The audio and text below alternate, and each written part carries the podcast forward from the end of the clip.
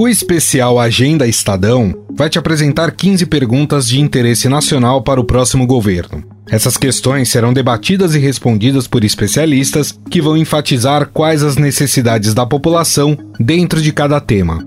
Neste episódio, nossos convidados serão provocados com a seguinte pergunta: Por que avançar com privatizações e concessões é fundamental para o desenvolvimento do país?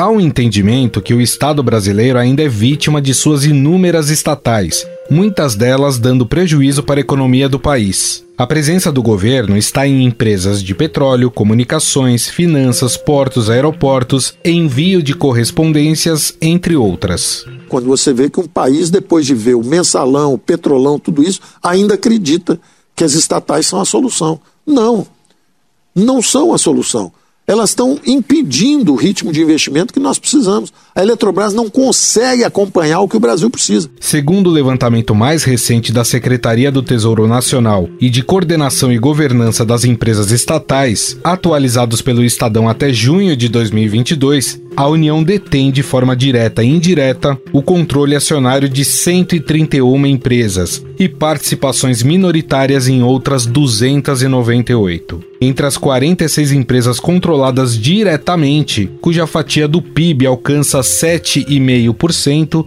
de acordo com os números oficiais, 19 são deficitárias. Só no ano passado, elas consumiram 24 bilhões em recursos dos pagadores de impostos, cinco vezes mais do que em 2010. Para a economista-chefe do Banco Inter, Rafaela Vitória, por causa das amarras existentes, é mais difícil para as estatais serem competitivas no mercado. As leis aqui no Brasil, elas, as leis né, das estatais, elas ah, realmente colocam muitas amarras para que se faça é, privatizações, não só a nível federal, mas a nível estadual. Né? A gente tem alguns estados que para você fazer uma privatização você precisa fazer é, plebiscito, desculpa. Uh, então você precisa é, perguntar para a população o que, que, a população acha de um tema que é técnico, que deveria ser uh, tomado ali no nível da gestão.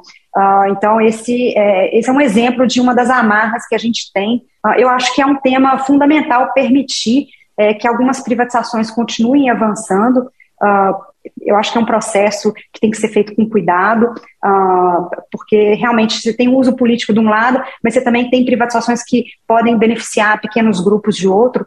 Uh, a gente não, não, pode desconsiderar isso aconteceu no passado, em outros países como no México, na Rússia, é, existem esses exemplos. Então, privatizações têm que ter o seu cuidado de como elas uh, são feitas, mas uh, eu acho que as concessões elas precisam avançar muito. As privatizações podem avançar em alguns casos, porque esse capital privado ele é fundamental para suprir as necessidades de investimento que a gente tem aqui na, na nossa economia. Segundo o economista-chefe da Genial Investimentos e colunista do Estadão José Márcio Camargo, a privatização aumenta a eficiência econômica de uma empresa. Como o Estado no Brasil é muito pesado, sobra menos lucro para as empresas privadas investirem. A Eletrobras foi uma privatização espetacular. Tem a Petrobras, tem os Correios, tem uma série de outras, é, tem é, os aeroportos tá certo, que precisam ser privatizadas, ferrovias, rodovias, tem uma série de outras coisas a serem privatizadas. E a privatização ela tem uma função super importante, aumentar a eficiência da economia,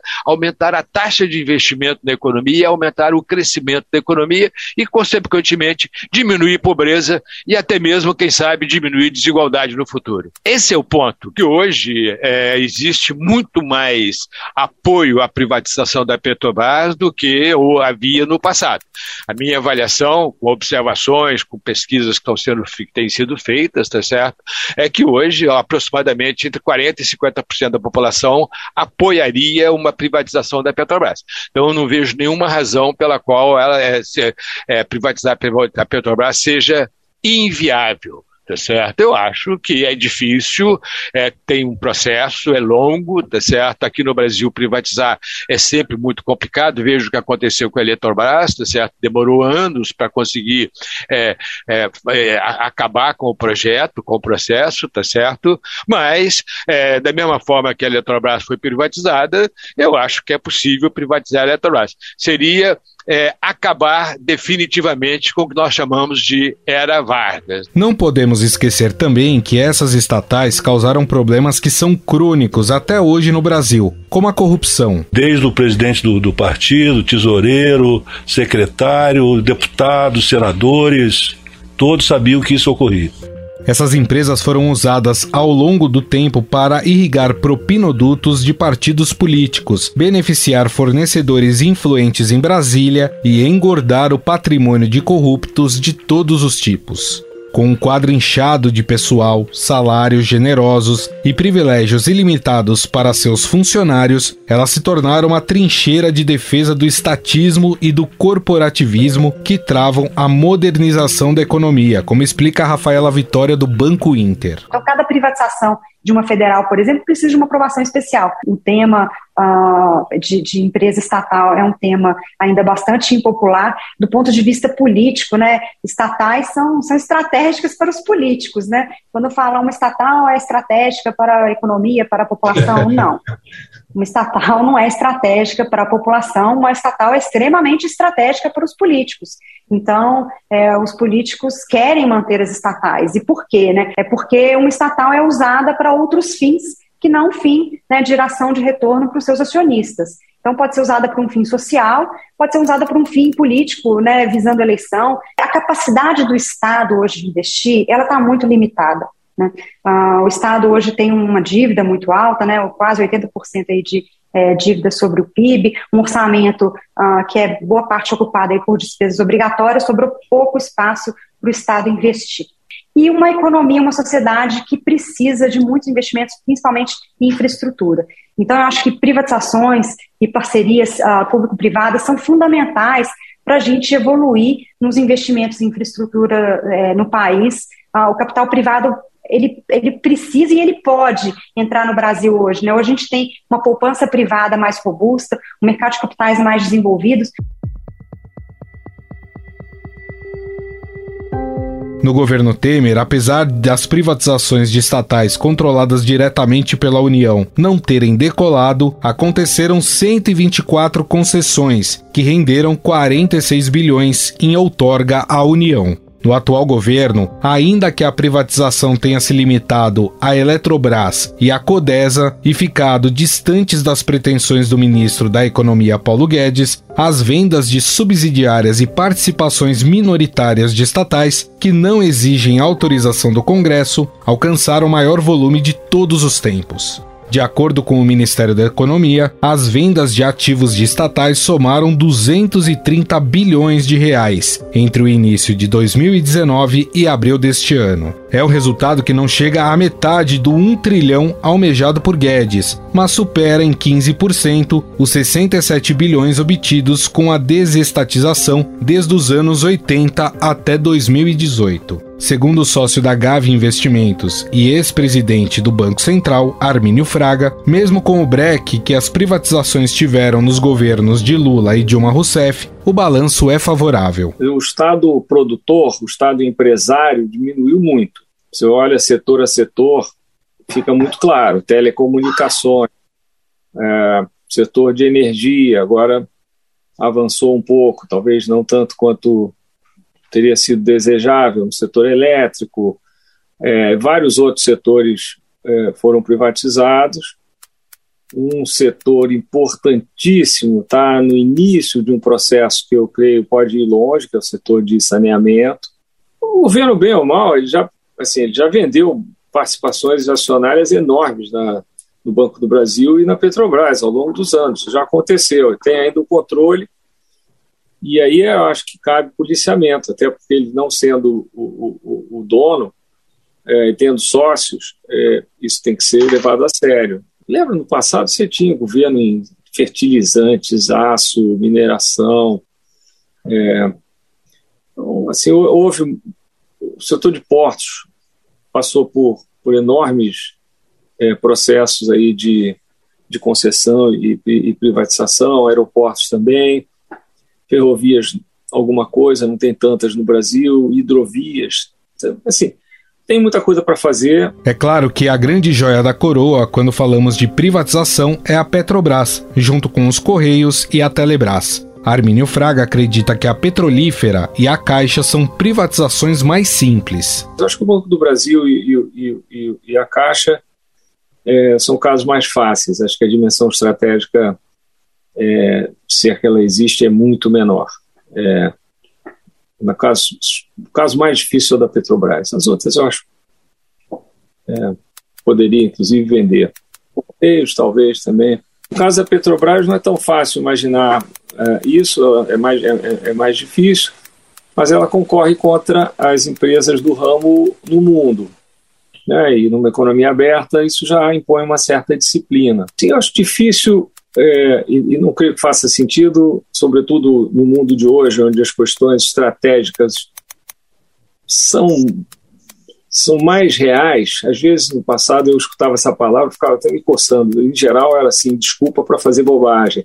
Hoje eu acho que não. Hoje, hoje o mundo justifica realmente um repensar estratégico de parcerias, de, de cadeias de produção, de comércio internacional e também de, de, de, de controle. Então, não vejo muito como é, defender a ideia de vender a Petrobras para uma empresa estatal de outro país, chinesa ou russa, ou o que for. No entanto, a economista-chefe do Banco Inter, Rafaela Vitória, lembra que os projetos de desestatização devem ser feitos com cautela. Antes mesmo da gente pensar né, nas privatizações, é, a gente precisa ter a regulamentação. Inclusive, uma boa regulamentação é, dessas concessões é o que permite que a gente faça boas privatizações no Brasil. Né, porque boa parte dessas privatizações são serviços ah, que, que, exigem monopólio, né? Você, é, um exemplo, a distribuição de energia. Né? Você não tem competidores é, na distribuição de energia, ele é um serviço que é, a sua natureza é, um, é um, um monopólio. Ah, e como que você faz é, uma boa gestão né, de, de, empresas em, em, em, monopólios, é através de uma boa regulamentação. E essa regulamentação ela é válida tanto para as empresas públicas quanto para as empresas privadas. Elas podem coexistir dentro da mesma é, regulamentação. Mas, de fato, é, bons marcos regulatórios, eles refletem mais investimentos privados. À medida que você oferece mais segurança para o capital investir, você vai ter mais investimentos nesses setores. No segundo bloco, vamos falar sobre como a burocracia brasileira acaba prejudicando os negócios no país.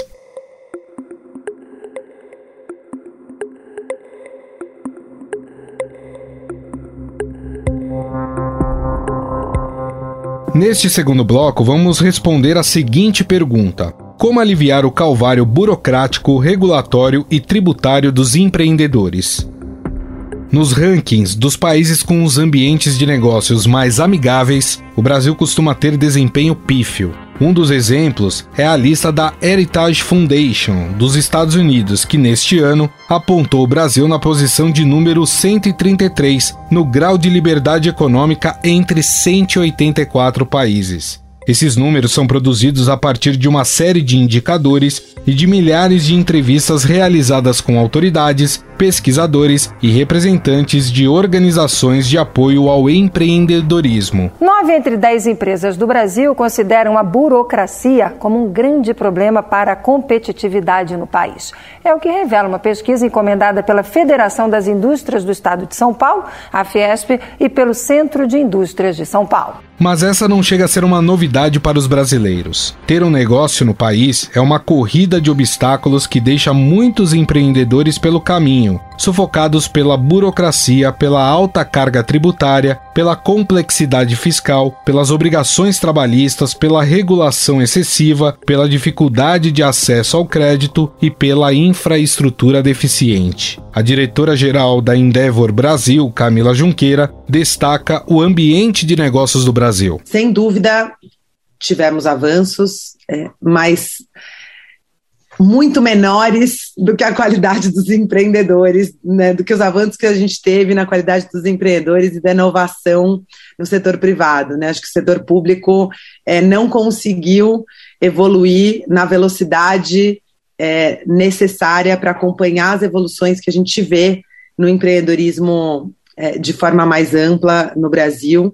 E, e, e acho que um primeiro, um primeiro exemplo doloroso é o ecossistema tributário né, brasileiro, é, o nosso ambiente de negócios continua a ser um dos piores ambientes de negócios do mundo. é, em uma série de métricas.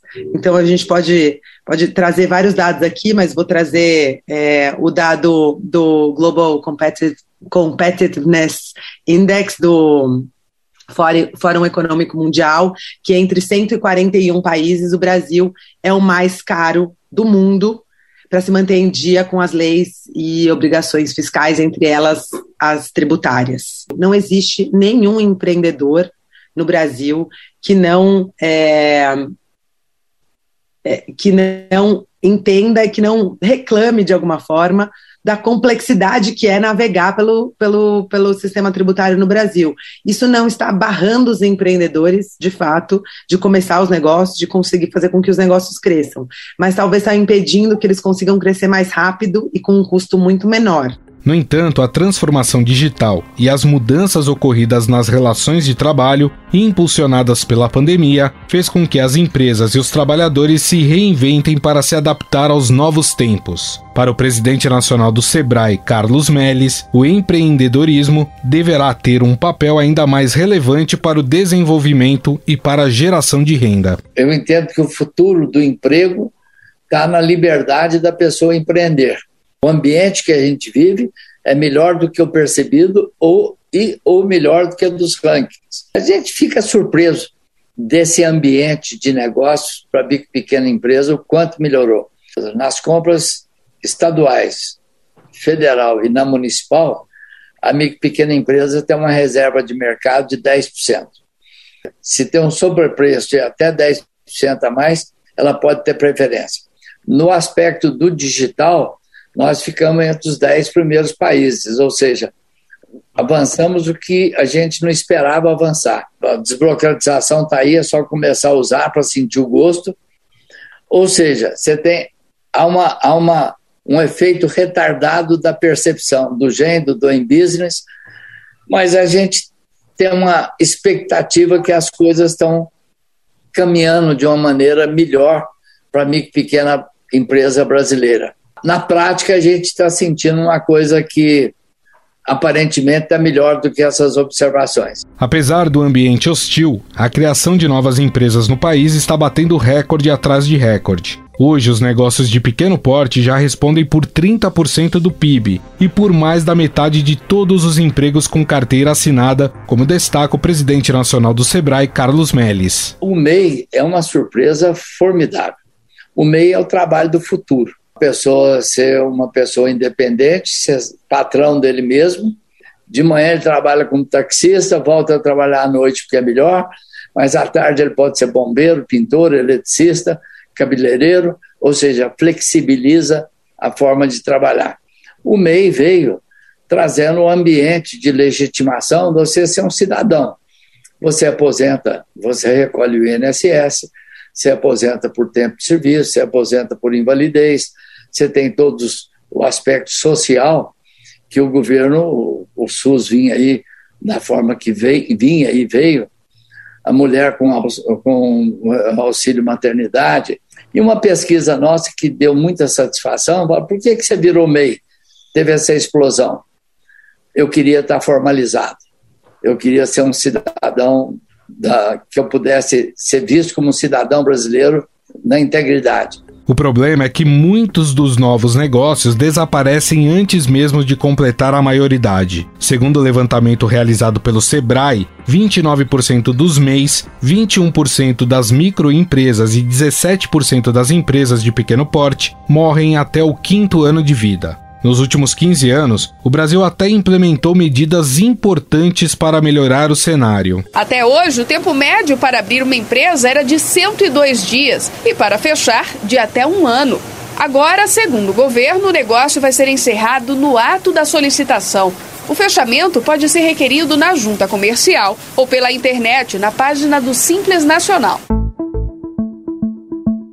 O Simples, criado em 96 e aperfeiçoado em 2007, promoveu a redução e a simplificação dos tributos para os negócios de menor porte. A Lei Geral das Micro e Pequenas Empresas, aprovadas em 2006, reforçou o tratamento diferenciado. Mas recentemente, em 2019, houve a aprovação da Lei da Liberdade Econômica, que dispensou as atividades de baixo risco de qualquer tipo de licença, autorização e alvará. Segundo o ex-secretário especial de Desburocratização, Gestão e Governo Digital e ex-secretário municipal de Gestão de São Paulo, Paulo Ibel, é dever dos governantes editarem medidas para facilitar os negócios. A questão fiscal, eu acho que hoje é o principal ponto que atrapalha a vida das pessoas. É a questão da burocracia, da insegurança jurídica, né, que você nunca sabe como classificar determinado produto ou serviço no custo para implementar toda essa burocracia, para preencher todas as declarações, obrigações acessórias,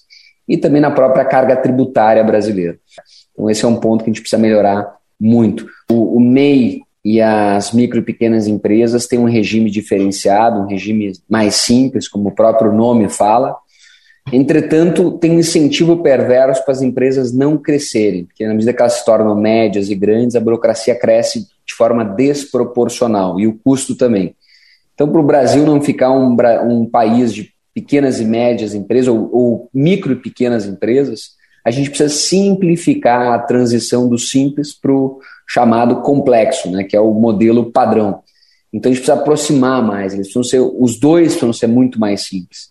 Então esse é o desafio que a gente tem em sociedade para dar os incentivos corretos para os empreendedores brasileiros quererem crescer sem ter que recorrer a vários CNPJs, botar nome de empresa nome de parente, tio, primo. Então, esse modelo hoje não é um modelo sustentável e não é um modelo que dê um incentivo correto. Porque tem muita gente que não cresce para não mudar de faixa e com isso tem uma burocracia muito maior e um custo muito maior. Mas o Brasil, sem dúvida, tem muito a fazer ainda para reduzir a insegurança jurídica e reduzir uh, a complexidade do emaranhado regulatório no país.